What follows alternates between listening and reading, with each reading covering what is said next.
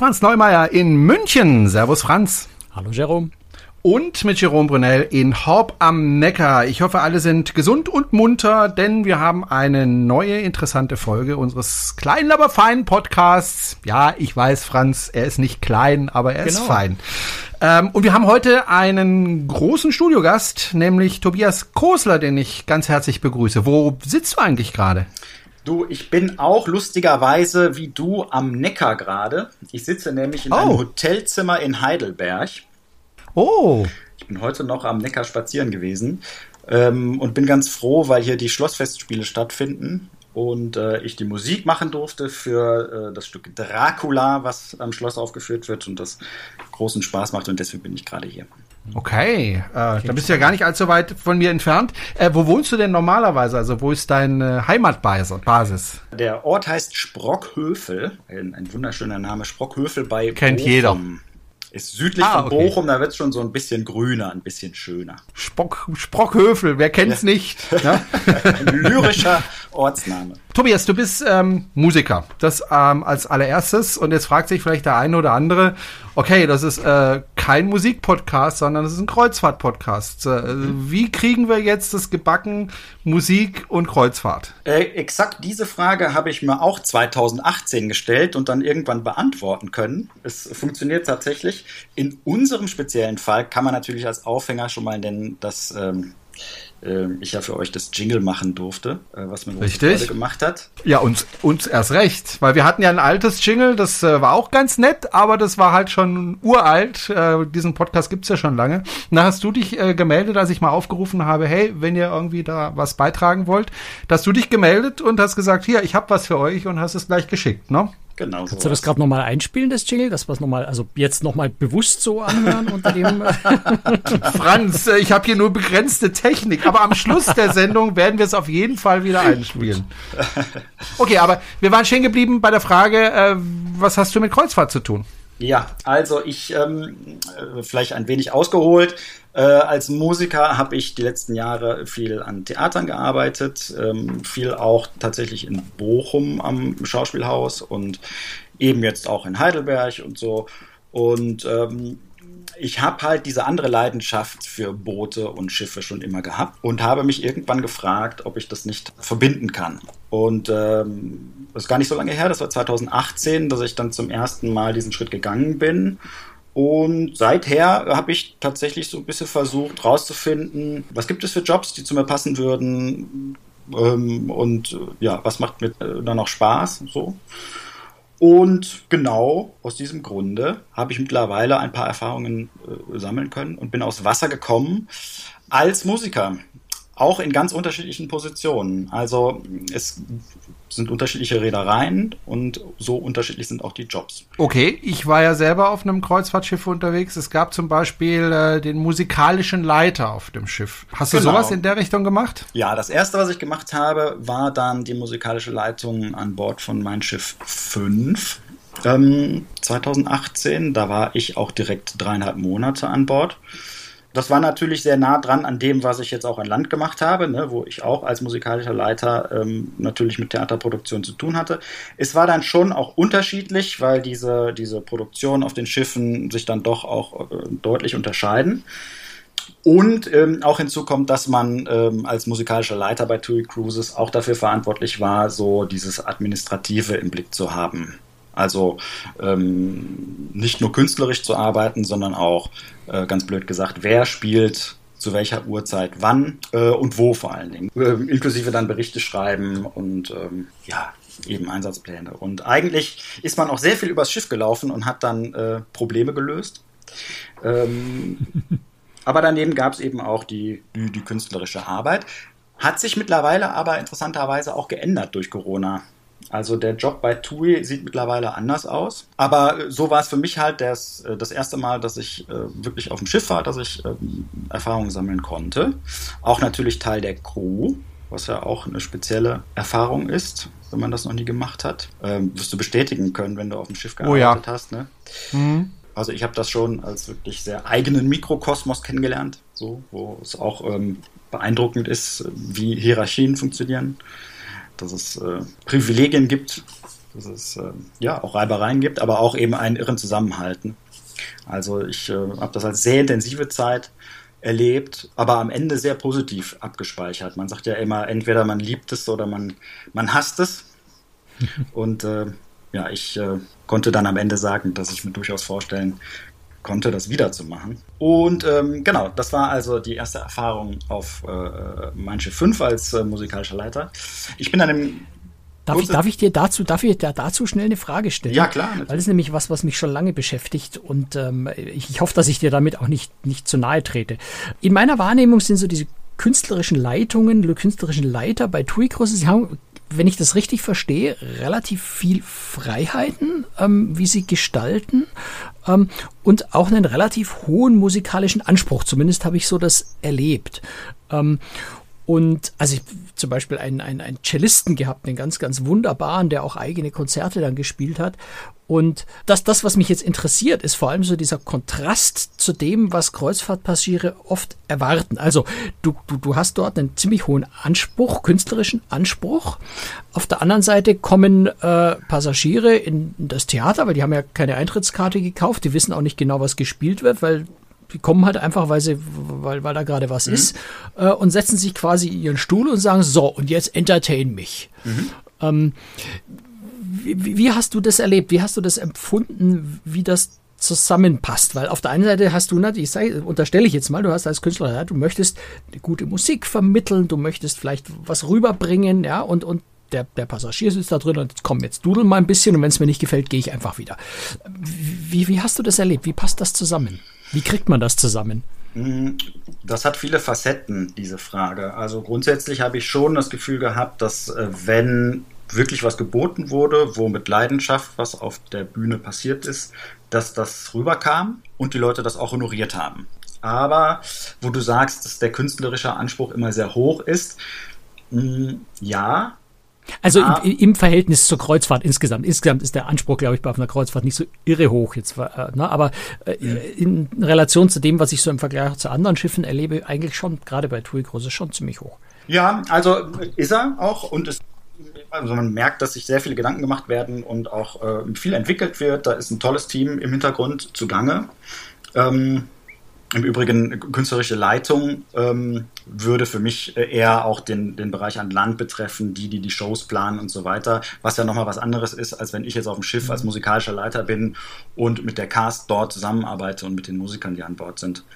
Ja, also ich fand bisher alles logisch, ja, so, also ich hatte nie das Gefühl, ach, es ist irgendwie schade, weil wir geben uns wahnsinnig Mühe und es wird nicht honoriert. Ähm, ich muss auch zugeben, dass es Sachen gibt, ähm, tja, die ich auch äh, manchmal so ein bisschen mit der heißen Nadel gestrickt empfunden habe. Mhm. Das ist aber auch so ein bisschen dieser Sache geschuldet, dass natürlich äh, manche Sachen schwer planbar sind. Ne? Da muss ja nur passieren, dass viel Wellengang ist und eine Artistenshow ausfallen muss und plötzlich muss was anderes her. Und dann und da muss dann die Musik einspringen, weil das auch bei Seegang geht. Ne? Ganz genau. Und dann sitzt du am Flügel und dann äh, sprichst du eine Sängerin an, die an Bord ist und überlegst dir halt nachmittags, was du abends im Theater für ein, für ein Konzert geben könntest. Mhm. Und ähm, natürlich hast du selber diesen künstlerischen Anspruch, aber musst irgendwie flexibel dann auch für Lösungen sorgen. Ne? Also da ist dann auch manchmal so ein bisschen Pragmatismus gefragt. Du hast vorhin gesagt, durch Corona hat sich der Job verändert. Inwiefern hat er sich verändert? Also TUI Cruises fährt ja jetzt auch mit ähm, weniger Leuten und es gibt keine Theatercast an Bord. Ähm, und ich glaube, dass das vieles nochmal umgeworfen hat im Denken und ähm, ich merke, dass jetzt einfach nochmal Dinge ausprobiert werden. Also zunächst mal ist es so, dass äh, jetzt Gastkünstler an Bord sind. Also im Grunde das, was man bei anderen Reedereien wie äh, Hapag-Lloyd immer hat. Das heißt, es kommen Einzelkünstler oder vielleicht Duos zusätzlich zu denen, die sowieso längere Zeit an Bord sind, wie die Bands, was es auch bisher gab. Und man versucht jetzt so ein bisschen äh, flexibler an die Sache ranzugehen. Also der musikalische Leiter heißt jetzt auch Bandleader und äh, das werde ich äh, übrigens lustigerweise auch äh, demnächst ausprobieren. Ich werde im September, Oktober ähm, wieder aufs Schiff gehen für TUI und dann äh, werde ich es also dann an vorderster Front mal erleben. Ich stelle es mir sehr kreativ auf, vor, denn es geht so ein auf bisschen welchem Schiff darum. Wirst du denn? Auf, auf welchem Schiff wirst du denn sein? Es ist noch nicht ganz klar. Also es war ah, okay. bisher die fünf geplant Und lustigerweise habe ich heute mit Berlin geschrieben und jetzt ist es vielleicht auch die Eins. Das müssen wir noch festlegen. Sag rechtzeitig Bescheid. Vielleicht sehen wir uns dann da. Ja, das wäre gut. Super. Äh, jedenfalls geht es darum, diese äh, Musiker, die an Bord sind und die Gastkünstler, die, sagen wir mal, für eine Reise oder zwei kommen, miteinander zu verbinden, zu gucken, ähm, vielleicht kann man die Band auch mal aus der Schaubar rausholen und äh, in die Show im Theater integrieren. Oder vielleicht ähm, kann ich selber mal mit einer, mit einer Sängerin, die an Bord ist, ein Programm ins Studio bringen und ähm, tja, irgendwie so Synergien schaffen, das Ganze mal so ein bisschen lockerer angehen und kreativer. Und das finde ich schon spannend. Ne? Und der große Unterschied ist auch, sie haben dann gesagt, äh, wir wollen gute Leute kriegen und äh, möchten denen auch ein bisschen was anbieten. Und das ist am Ende dann auch die Gästekabine gewesen. Das heißt, alles, mhm. was jetzt Musik ist, ist im Gastbereich, äh, was auch eine Veränderung für mich dann ist, weil mhm. ähm, der musikalische Leiter bisher äh, natürlich auch Crew war. Ne? Und wird, wird äh, Corona-Protokoll-technisch dann auch als äh, Passagier geführt wahrscheinlich. Ne? Also im, im Sinne der Corona-Protokolle wie ein Passagier behandelt, oder? Ja, genau. Mit allem, was es mit sich bringt, halt auch keine Uniform tragen. Ähm, ja. Was wohl auch teilweise, glaube ich, auch noch ein bisschen, ähm, naja, sich einspielen muss. Ne? Also wenn so Strukturen aufgebrochen werden äh, auf dem Schiff, das ist ja erstmal dann auch manchmal mit, mit äh, Fragen verbunden. Und ähm, sagen wir mal, der Entertainment Manager und auch der äh, äh, Kreuzfahrtdirektor, die sind ja weiterhin Crew. Das heißt, ähm, wenn jetzt eine Besprechung stattfindet, dann ähm, heißt das zum Beispiel, dass die auch im Gästebereich sein muss, weil es mir dann gar nicht erlaubt ist, in den Crewbereich mhm. zu gehen. Ja. Also das sind so Dinge, Oha. wo ich mir jetzt vorstelle, mal gucken, so, ne, das hat äh, mit Sicherheit Vorteile. Äh, aber wie immer, ja, also vielleicht wird man auch an der einen oder anderen Stelle sagen, toll mit der Gästekabine, aber es ist ja auch, wenn man lange an Bord ist, durchaus schön, Teil der Crew zu sein muss man ja auch sagen. Wollte gerade sagen, es gibt ja legendäre Partys im Crewbereich. Äh, wenn man da nicht rein darf, ist es äh, ziemlich doof, finde genau. ich. genau. Aber man merkt ähm, eben auch, dass so eine irre Dynamik drin ist. Ne? Also ähm, es, wenn jetzt beispielsweise ähm, sich alles toll entwickeln sollte und die Schiffe wieder mit mehr Passagieren fahren können, dann kann natürlich auch in kurzer Zeit sein, dass man äh, äh das ganze Konzept doch nochmal überdenkt, weil man die Kabinen wieder braucht. Also mhm. wollte ich gerade sagen. Also im Moment sind die Schiffe ja nicht voll besetzt. Da kann man natürlich der Crew Gästekabinen geben, aber ähm, es ist natürlich ja gut, besser für, ja auch, für die Reederei. Ja ein ganz ordentliches Kontingent äh, als Quarantänekabinen ja auch belegt. Ne? Also ja. selbst wenn du jetzt sagst, ich habe keine Crew oder Staff oder Künstler mehr in Passagierkabinen, hast du ja immer noch nicht die volle Schiffskapazität für Passagiere zur Verfügung, weil du immer einen, das ist ein relativ großer Bereich, weil nur so ein halbes Deck oder irgendwie sowas als, als Quarantänebereich. Also insofern, da bin ich gespannt, aber ich kann mir im Moment auch noch nicht so richtig vorstellen, dass wir in absehbarer Zeit wieder sowas wie 100% Kapazität fahren. Also in diesem Jahr kann ich mir das, also glaube ich nicht. Nein, Tobias, treib mir mal äh, meine Vorurteile aus. Künstler sind sehr spezielle Menschen. Menschen, die auf Schiffen arbeiten, sind spezielle Menschen. Äh, Künstler, die auf Schiffen arbeiten, sind hochspezielle Menschen. Stimmt das? Puh, würde ich nicht sagen. Also, ich tue mir sowieso schwer damit, so äh, pauschal ähm, zu sprechen. Ich selber äh, sage auch gerne, dass ich eigentlich sehr untypisch bin, obwohl ich Musiker bin. Ähm, Beispielsweise, weil ich auch äh, äh, keine Angst davor habe, zu organisieren oder ordentlich zu sein, was man ja äh, Künstlern gerne mal abspricht. Oder weil das Klischee sagt, sie sind ein wenig äh, kreativer, chaotischer vielleicht. Also ich habe grundsätzlich äh, festgestellt, ähm, das gilt aber auch für alle Bereiche. Die Leute, die auf Schiffen arbeiten und das gerne machen, für die das funktioniert, ähm, das sind offene Leute. Das sind in der Regel Teamplayer, wenn es funktioniert. Und natürlich ist ein großer Anteil auch junge Leute, und das gilt auch für die, für die Musiker, ähm, für die das auch einfach ein Abenteuer ist, ne? weil es dann ins Lebenskonzept passt, auf ein Schiff zu gehen. Gerade vor Corona natürlich auch Reisen und vieles sehen. Also ich habe die jetzt nicht als spezieller als an Land erlebt.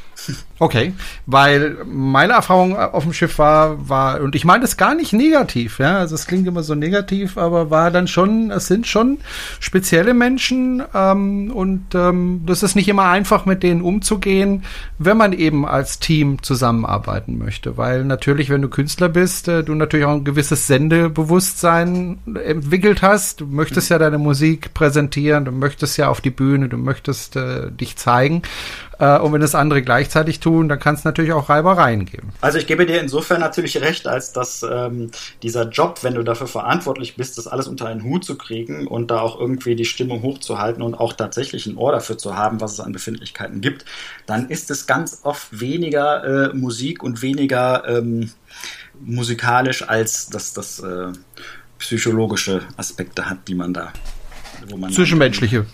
Ja, und auch wo man so eine kleine Antenne braucht und so ein Händchen dafür, wie hm. was Leute dann brauchen. Ne? Also das ist ja klar, du hast völlig recht. Künstler sind Künstler und auf einem Schiff so eng und äh, so natürlich gibt es da Reibereien. Also das ist nicht alles alles äh, super easy, keine Frage. Ja.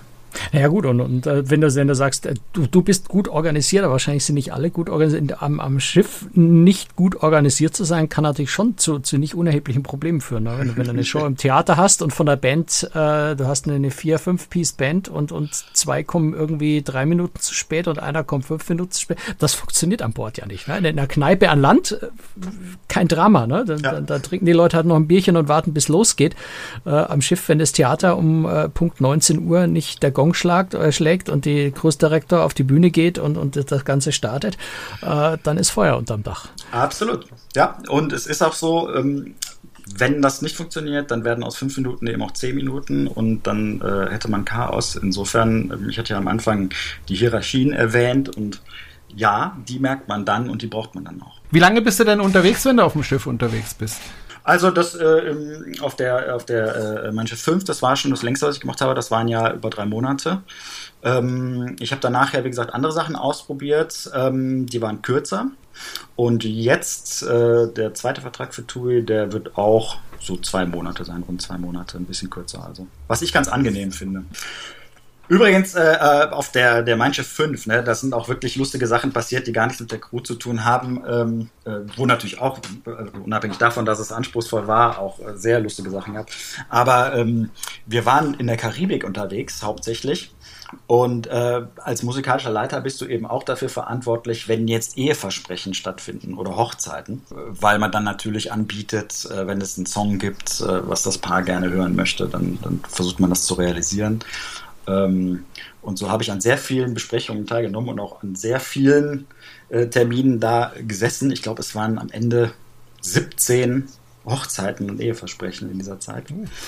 äh, und es ist wirklich unfassbar lustig, was sich die Leute wünschen. Also gerade in der Karibik. Also ich erinnere mich an einen äh, äh Wunsch, äh, der war tatsächlich, und wir mussten dann, wir haben nachgefragt, ob es ernst gemeint ist, und es war ernst gemeint. Es war für den Moment nach Ja, ich will, Warum hast du nicht Nein gesagt? Von Roland Kaiser und Maite Kelly. Und wir haben es auch original vorbereitet, wir haben es gespielt und es war unfassbar lustig, weil die beiden es sehr locker genommen haben. Er stand da in, in äh, Hawaii-Shorts und äh, ja, es war sehr lustig. Also, Karibik war auf jeden Fall ein sehr schönes Fahrtgebiet, weil die Leute auch sehr locker waren. Hat man denn als künstlerischer Leiter Zeit, auch mal von Bord zu gehen und sich die ähm, Gegend anzuschauen oder ist man doch äh, fast ständig auf dem Schiff? Also ich hatte schon eine anstrengende Zeit erwischt. Ähm, das hat ja äh, schon auch dann so einige Gründe. Das kann die Dynamik des Teams, was gerade an Bord ist, sein. Das kann aber auch, wie in meinem Fall, sein, dass es über Weihnachten ging und man dann auch einfach noch versucht, eine Weihnachtsshow zu bieten und auch ne, gerade bei Silvester auch besondere Sachen zu bieten, äh, weshalb wir schon noch viel vorbereiten mussten und sehr viel gearbeitet haben. Aber äh, es äh, wäre Quatsch zu behaupten, dass man nicht von Bord kommt. Also am Anfang war es schon sehr viel, aber als es sich ein bisschen eingespielt hat in der Karibik, sind wir natürlich auch von Bord gegangen, klar. Jetzt äh, bist du auf Kreuzfahrtschiffen unterwegs. Ähm, auf der anderen Seite hast du auch noch ein Hobby, das auch mit Schiffen zu tun hast. Nämlich du fährst gern mit Hausbooten durch die Gegend, ne? Ja, also Hausboot klingt für mich immer nach so einem Boot, weißt du, was echt aussieht wie ein Haus äh, mit so einem kleinen Minimotor. die gibt's ja auch. ja. Aber das trifft schon ganz gut. Also ich äh, habe ja gesagt, ich bin so ein, so ein Schiffsnerd und äh, fahre total gerne Motorboot und habe auch mit 16 Jahren mal den Führerschein gemacht. Ähm, habe aber erst später angefangen, wirklich regelmäßig das, äh, also so Urlaube zu machen, wo ich Boote charter. Und das mache ich wirklich regelmäßig und wahnsinnig gerne. Also sogar so regelmäßig, dass äh, es eine Überlegung gibt, mit äh, einer Yachtschule in Düsseldorf auch äh, so Fahrtrainings zu machen äh, beispielsweise in Holland. Mhm. Aber unabhängig davon, auch äh, rein in meiner Freizeit, äh, finde ich, es gibt nichts Schöneres, als mit einem Motorboot in Holland über die Kanäle zu fahren oder an Inseln festzumachen. Ja, also in, das kann ich sehr bestätigen. Das kann man ja oft auch ohne Führerschein machen, ne? In Holland brauchst du keinen Führerschein. Was aber ein bisschen lustig ist, weil ähm, bei mir ist es auch so gewesen, ich habe dann irgendwann gesagt, ich will jetzt anfangen damit und hab dann, wir haben dann mit vier Leuten direkt so ein, ich glaube, elf Meter Boot gechartert und dann stehst du plötzlich da am, am, am Steuer und denkst dir, oh Gott, das passt überhaupt nicht. Ich weiß noch, dass ich dachte, ich komme überhaupt nicht aus dem Hafen raus. Das passt überhaupt nicht. Das Boot ist viel zu groß. Und äh, Leute ohne Erfahrung zu beobachten, ist auch wirklich spektakulär. Also da passieren die, äh, da zeigen sich die interessantesten Charaktere, sagen wir mal so. Und ähm, man braucht wirklich die Erfahrung, um dann auch ruhig zu werden ne? und äh, cool zu bleiben. Äh, und die Holländer sind da ganz, äh, ganz locker, die sagen, du kannst fahren, bis 15 Meter brauchst du keinen Führerschein, weil die auch wissen, dass man sowieso eine Erfahrung machen kann. Aber es führt eben dann auch dazu, dass äh, Leute sehr nervös nicht wissen, was zu tun ist. Also mit dem Hausboot kann man ja auch ohne Führerschein zum Beispiel in Frankreich fahren. Gibt sehr, sehr schöne Fahrgebiete, zum Beispiel den Canal du Midi, kann ich mhm. sehr empfehlen. Auch wenn ich den selber noch nicht gefahren bin, auch in der Bretagne oder im Elsass kann man fahren. Ähm, was, was ist denn für dich das Faszinierende? Du hast gesagt, du machst es wahnsinnig gern. Warum machst du das gern? Es ist ja eine sehr gemächliche äh, Art der Fortbewegung, ne? Ich finde, man kann es ein bisschen vergleichen mit Campingurlaub, nur in, in, in, in besser finde ich. Denn äh, wenn du jetzt, sagen wir mal, mit zwei Personen auf einem 12-Meter-Boot bist, ist es erstmal sehr luxuriös. Du hast alles da, was du brauchst. Du hast irre Platz. Du hast, wenn wir jetzt mal in Holland so ein Boot angucken, du hast äh, eine ausgestattete Küche, du hast ein Wohnzimmer, du hast alle Annehmlichkeiten. Du hast dann auch eine Dusche und Riesenwassertanks. Das heißt, du kannst in die Natur fahren und machst irgendwo fest, wo es dir gefällt und bleibst da zwei, drei Tage und musst auf nichts verzichten. Und ich finde einfach, äh, ja, es ist von dem Moment, wo du ablegst, an äh, wirklich so eine totale Entschleunigung. Also man fährt von mir aus jetzt drei Stunden nach Holland, dann übernimmt man das Boot, dann macht es schon Spaß, dass man bunkert und einkaufen geht und äh, sich überlegt, wo man hinfahren möchte. Und dann fährst du los und es ist direkt ähm, totale, ja, ich kann es nicht besser sagen, Entschleunigung. Nimm mich mit. Spaß. mich auch.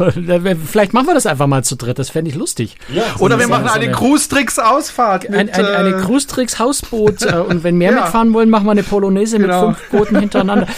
Na bitte, haben wir es. Na, mal, mal ernst. Aber wäre ernst. Also fände ich, fänd ich sogar ganz lustig, in der Tat. Ähm, aber die, die Frage wäre jetzt für mich, ich, ich spiele jetzt mal so den, den, den Kreuzfahrt-Nerd ne? Mhm. Äh, in der Runde. Der Nachteil ist doch, du musst doch dauernd alles selber. Also, wenn ich auf ein Kreuzfahrtschiff gehe, dann ist das Einzige, was ich aktiv tun muss, Rettungsübung. Und zumindest gucken, wann gibt's was essen, damit ich da hinkomme. Und kauen. Aber verpassen kannst du essen. Und kauen musst du auch noch selber. Aber der Rest passiert ja am Kreuzfahrtschiff von selber. Du legst dich und alles, legst dich in dein Liegestuhl und alles passiert rund um dich rum. Am Ende musst du noch die Rechnung zahlen, ja. Mhm. Ähm, aber am Hausboot, du sagst es, ne, das geht schon los mit Bunkern, mit Einkaufen. Äh, du musst das Ding steuern. Ähm, ne, du musst vielleicht sogar eine Schleusenplanung machen, je nachdem, wo du fährst und wie viel gerade los ist. Ähm, das ist ein Haufen Arbeit. Will ich das im Urlaub eigentlich? Ähm, ich empfinde das nicht als Arbeit. Du kannst das natürlich so ein bisschen selber gestalten, wie viel du fährst und wo du fährst. Ähm, ich finde, es ist sogar gerade so ein schöner Mix aus ein kleines bisschen Abenteuer, was es dann doch immer ist mit dem äh, An- und Ablegen und eben dem, dem reinen Nichtstun. Und du kannst natürlich auch, was jetzt zum Beispiel das Essen angeht, äh, so gestalten, wie du magst. Jetzt Beispiel Holland. Du kannst auch sagen, ähm, diese Kanäle führen ja alle durch diese kleinen süßen Orte da, äh, dass du äh, irgendwo anlegst und äh, da essen gehst. Das geht auch super. Äh, oder man kann sogar, was weiß ich, vor so einer kleinen Brücke mal eben festmachen und sich eine Pommes holen. Das geht auch alles. Aber ich muss auch sagen, jetzt bin ich nicht der Riesenkoch, aber auf dem Schiff äh, macht es mir irgendwie Spaß. Irgendwie äh, beschäftigt man sich den Tag über damit, was man denn essen möchte. Dann gibt es immer den, den Gasherd äh, und es macht schon also für mich morgens Spaß, wenn ich den Gasherd anmache und da meinen mein Espresso koche. Irgendwie ja, gehört es dazu. Also ich empfinde das da nicht als, äh, ja, als etwas, was anstrengend wäre. Ich kann, kann ich mir auch sehr gut vorstellen. Also ich habe jetzt mit, mit 18 Absicht so ein bisschen die Gegenposition eingenommen, ne, um das so ein bisschen raus, rauszulocken. Aber es ist, äh, man muss es wahrscheinlich mögen. Also es ist natürlich schon ein Unterschied, ob ich mich äh, einfach zurücklehne und alles geschehen lasse oder ob ich dann doch eben aktiv die Reise gestalte. Ich finde so, so Kreuzfahrt ist immer so der, also einer, einer der vielen Vorzüge, die Kreuzfahrt ist und einer der Aspekte, weswegen man Kreuzfahrt machen kann, ist genau dieses sich fallen lassen und für gar nichts verantwortlich sein. Das mhm. funktioniert auf dem Hausboot jetzt eher nicht. Außer, außer du fährst nur aus dem Hafen raus, zehn Meter weiter, bleibst da die Woche und fährst wieder zurück, aber das macht ja dann auch keinen Spaß. Ja, aber du Franz, du kannst ja auch mit, mit anderen, mit einer anderen Familie zum Beispiel gemeinsam äh, auf so ein Hausboot gehen und der eine findet sich, der möchte immer steuern und dann die andere oder der andere findet sich, der möchte immer kochen ähm, da geht's dir ja auch ganz gut. Ja, absolut. Das ist eine gute ja. Idee. Okay, Tobias, du steuerst, Jerome, du kochst, dann komme ich mit. Moment, ich will auch steuern. ich will aber auch steuern. Das kannst du gerne machen, weil ich, äh, ich äh, gehe auch gerne nach vorne und gucke einfach nur die Landschaft an, während du äh, geradeaus fährst. Das können wir gerne so machen. Ja, müssen wir mal drüber sprechen. Nee, ich habe mir ja gerade äh, einen ein, Caravan bestellt, äh, den ersten meines Lebens. Du hast ja vorhin gesagt, äh, Camping wäre nicht so dein Ding. Aber ich glaube, mit dem Caravan ist es schon ein bisschen ähnlich, weil da kannst du ja auch von Campingplatz zu Campingplatz oder je nachdem, wo du unterwegs bist, auch mal nicht auf dem Campingplatz vorangehen. Langsam bist du damit auch meistens unterwegs. Also ich finde es schon durchaus vergleichbar. Ja, ja, finde ich auch. Genau, es ist halt, ich, äh, man könnte jetzt ein bisschen salopp sagen, ich persönlich finde, mit dem Motorboot unterwegs sein ist so ein bisschen wie Camping in geil. Ja, kann man so sagen, glaube ich auch. Also ich habe auch selber schon mit dem Gedanken gespielt, äh, mit, mit, dem Hausboot äh, loszufahren. Äh, es ist halt nicht ganz billig. Ähm, du hast vorhin gesagt, äh, großes Schiff zu zweit oder zu dritt. Ähm, ich denke, ich könnte mir das gar nicht alleine leisten, sondern ich müsste dann mit jemandem zusammen das machen. Und dann ähm, könnte ich mir das auch mal leisten. Also ich bin auch äh, ähm, lustigerweise auch schon alleine gefahren, weil ich mal überbrückt habe. Ähm, und äh, habe dann natürlich auch ein viel kleineres Boot genommen. Alleine auch schon, schon, aus dem Grund, weil es angenehmer ist, wenn man jetzt alleine ist mit Leinen und so weiter, ist das mit einem 12-Meter-Boot halt irgendwann auch blöd. Da braucht noch ein bisschen Wind kommen und dann wird es echt anstrengend. Und wenn du mit so einem 7, 8 Meter Boot fährst, das geht auch super. Und dann ist es natürlich auch günstiger. Ne? Was würdest du denn jemanden, der, der das zum ersten Mal, also ich, ne, äh, mhm. zum ersten Mal machen möchte und auch keinen Bootsführerschein hat.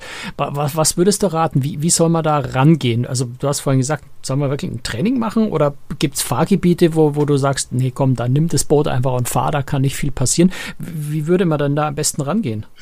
Es ist so ein bisschen eine Typfrage und was du dir selber zutraust. Ähm, also wenn du ein besonnener Typ bist, der mit viel Ruhe daran geht und der auch bereit ist, selbst wenn jetzt viele Leute zugucken, wenn du da anlegen möchtest und du stellst fest, irgendwie läuft das nicht so, wie ich möchte, dann fahre ich eben nochmal zurück und drehe eine Ehrenrunde und dann komme ich in aller Ruhe nochmal. Äh, dann kannst du das einfach so mal ausprobieren. Ähm, in den meisten Fällen würde ich sagen, das Beste, was man machen kann, ist wirklich mit jemandem zu fahren, der sich auskennt, der Erfahrung hat und wo klar ist, der trägt dort die Verantwortung und dann kann man einfach über die Schulter gucken oder der erklärt es einem und das ist also wesentlich nervenschonender. Also dann Learning by Doing und das nächste Mal dann allein, oder? Das ja, absolut, Mal. absolut, genau. Mhm. Ich habe lustigerweise ein, ein, ein, ein, befreundeter Musiker hat mir erzählt, der ist, ähm, hatte auch die Idee, er wollte unbedingt äh, mit der Familie Hausboot fahren in Holland, hat auch ein Boot gechartert ähm, ist dorthin gefahren, hat die Familie aufs Boot gepackt und ähm, er erzählte dann, wie der Vercharterer ihm kurz erklärt hat, so, hier ist Gas und so geht's an, so geht's aus und so, er musste darauf achten. Und er war völlig überfordert und äh, war am Ende seiner, seiner Nerven, als es losging. Und er erzählt dann, wie er aus diesem Hafen rausfährt und froh war, da er nirgendwo angeeckt ist und dann auf diesen Kanal und überhaupt die Zeichen nicht verstanden hat. Und dann kam eine Brücke und da waren auch Zeichen dran. Und er hatte keine Idee, wo er jetzt durchfahren darf und wo nicht. Und ist dann in völliger Panik einfach mit so einem U-Turn wieder zurück ab in den Hafen zurück und hat das Boot wie leidlich wieder festgemacht, hat die Familie ins Auto gepackt und ist dann nach Hause gefahren. das Eigentlich ist aber eine, radikal. Eine traurige Geschichte, aber sie zeigt so ein bisschen, wie es laufen kann, wenn es äh, schlecht vorbereitet ist. Also ich finde es interessant, wie, wie die Typen verschieden sind. Ich bin so mehr der Typ, also ich habe damals einen Pilotenschein gemacht für, für, für Motorsegler, also so kleinere Flugzeuge und äh, hatte kaum den Schein, Da bin ich nach Frankreich geflogen und vorher hatte mir jemand gesagt, uh, Frankreich ist schwierig, weil verschiedene Fluggebiete, Sperrgebiete, Militärsperrgebiete in allen möglichen Höhen und ähm, Orientierung ist da auch nicht so einfach, weil es ähm, einfach ein viel weitläufigeres Land ist. Aber ich bin dann so jemand, ich setze mich dann rein und sage, ich mache das jetzt einfach und irgendwie werde ich ja dann schon ankommen. Mhm. Äh, und so war es dann auch. Ähm, mhm. Also gewisse Portion Mut kann auch manchmal sehr hilfreich sein. Absolut. Also mit dieser Einstellung kannst du es auch einfach mal ausprobieren. Ich habe ja immerhin schon mal fünf Minuten das Ruder von einem Kreuzfahrtschiff in der Hand gehalten. Das ist noch gar nicht so ja. lange her. Da kann ja, ja nichts schief gehen. Prädestiniert. blöderweise einfach nur geradeaus mit der Erlaubnis, so ein kleines bisschen links und rechts zu steuern, um auszuprobieren, wie das funktioniert. Aber ähm, da kriege ich doch so ein Hausboot locker hin. Also vielleicht als letzte Empfehlung, wenn man es denn zum ersten Mal macht, würde ich noch den Tipp geben, sowas wie, wie Holland ist dann schon super. Ne? Da ist halt einfach alles in Ordnung und da weiß man, äh, wie es läuft und da kann man sich auch alles verlassen. Die Boote sind gut. Ähm, Jetzt habe ich den Faden verloren, was ich sagen wollte. Ich übernehme gerne, genau, man kann auch nach Frankreich. Ist mir eingefallen. Ich wollte sagen, äh, den Zeitraum. Ich würde nämlich dann nicht in der Hochsaison fahren. Was nämlich dann wirklich so ein bisschen stressiger ist, weil einfach viele Boote unterwegs sind und natürlich auch so der eine oder andere Hafen mal belegt und dann, äh, ne, dann äh, muss man kurzfristig umplanen und so. Und wenn man jetzt, sagen wir mal, im April oder auch im ja, Mitte September, Ende September fährt, da ist das total entspannt da, da braucht man keine Angst zu haben, dass es irgendwo zu hektisch wird. Ja, danke. Schade, dass ich Lehrer bin und nur zur Hochsaison fahren kann, aber ja, danke leid. trotzdem für deinen tollen Tipp. äh, vielleicht eine Frage noch, weil das ist so das, was mich in meinem, ich habe, ich war nie beim Campen, aber das hat sich irgendwie auch nie ergeben, aber äh, was mich ja immer so gedanklich so ein bisschen davon abgehalten war, immer die, die Idee, könnte ja schlechtes Wetter haben und dann sitzt du eine Woche lang in deinem Zelt und das überall tropft's rein. Jetzt wird's bei dem Boot nicht reintropfen, aber ist das, ist das was, was einem auch Spaß macht, wenn es mal zwei Tage regnet? Also es wäre falsch zu behaupten, dass es keinen Einfluss hat. Ähm, auf einem Boot ist es natürlich ein Riesenunterschied, ob tolles Wetter ist oder ob es regnet. Ähm, wir hatten es zuletzt in Holland, ähm, dass wirklich richtig blödes Wetter war, zwei Tage, wo wir sogar Schutz suchen mussten hinter so Bäumen und dann klar war, okay, wir machen jetzt gar nichts, wir bleiben hier im Boot. Ähm, das geht natürlich, wenn das Boot groß genug ist und weil, wie gesagt, alles da ist, was man braucht. Aber natürlich nach zwei Tagen willst du wieder los. Ne? Und natürlich ist das schön, dann auch irgendwo wieder im, in der Sonne zu sitzen und irgendwie vielleicht bestenfalls sogar ins Wasser zu springen. Natürlich macht das einen Unterschied. Tobias Kosler ist Musiker. Äh, er ist jemand, der unglaublich gerne Hausboot fährt. Er kann toll Klavier spielen und er hat auch die Musik gemacht, die wir immer hören in diesem kleinen, aber feinen Podcast hat es für uns komponiert und gespielt. Herzlichen Dank nochmal dafür, Tobias. Und gerne, gerne. Ähm, wenn man mehr über dich erfahren möchte, gibt es da eine Webseite? Meine Webseite ist tobiaskosler.de oder com. Äh, funktioniert beides. Mhm. Ähm, ich bin übrigens demnächst auch wieder auf der Europa 2. Ähm, mhm. Nächstes Jahr. Äh, aber ich denke, dass ich das auf der Homepage irgendwo vermerken werde. Also ja, genau, tobiaskosler.de. Genau, und wer ihn dann kennenlernen möchte, einfach mal auf seiner Webseite vorbeischauen und vielleicht auch mal ein Projekt mit ihm anstoßen. Warum nicht? Wir haben ja, da auch ja. mal was besprochen, Tobias. Das äh, hat sich im Moment noch nicht so ergeben, aber vielleicht wird daraus noch was, Tobias. Dankeschön, dass du da gerne. warst. Genau. Tobias, danke, dass du da warst und dir alles Gute und bleib vor allen Dingen gesund und Dankeschön. Und Franz, wir hören uns wieder in spätestens, ja, hoffentlich zwei Wochen. Ich werde auch mal ein bisschen in Urlaub gehen. Mal gucken, wie wir das hinkriegen über die ja, Urlaubszeit. Beziehungsweise also, auch jetzt gleich im Anschluss ja noch in unserer Aftershow. Richtig, wir machen jetzt noch ein bisschen weiter in der Aftershow-Party auf Clubhouse und äh, hören uns, wie gesagt, in zwei Wochen wieder. Tschüss. Bis dann. Ciao. Servus.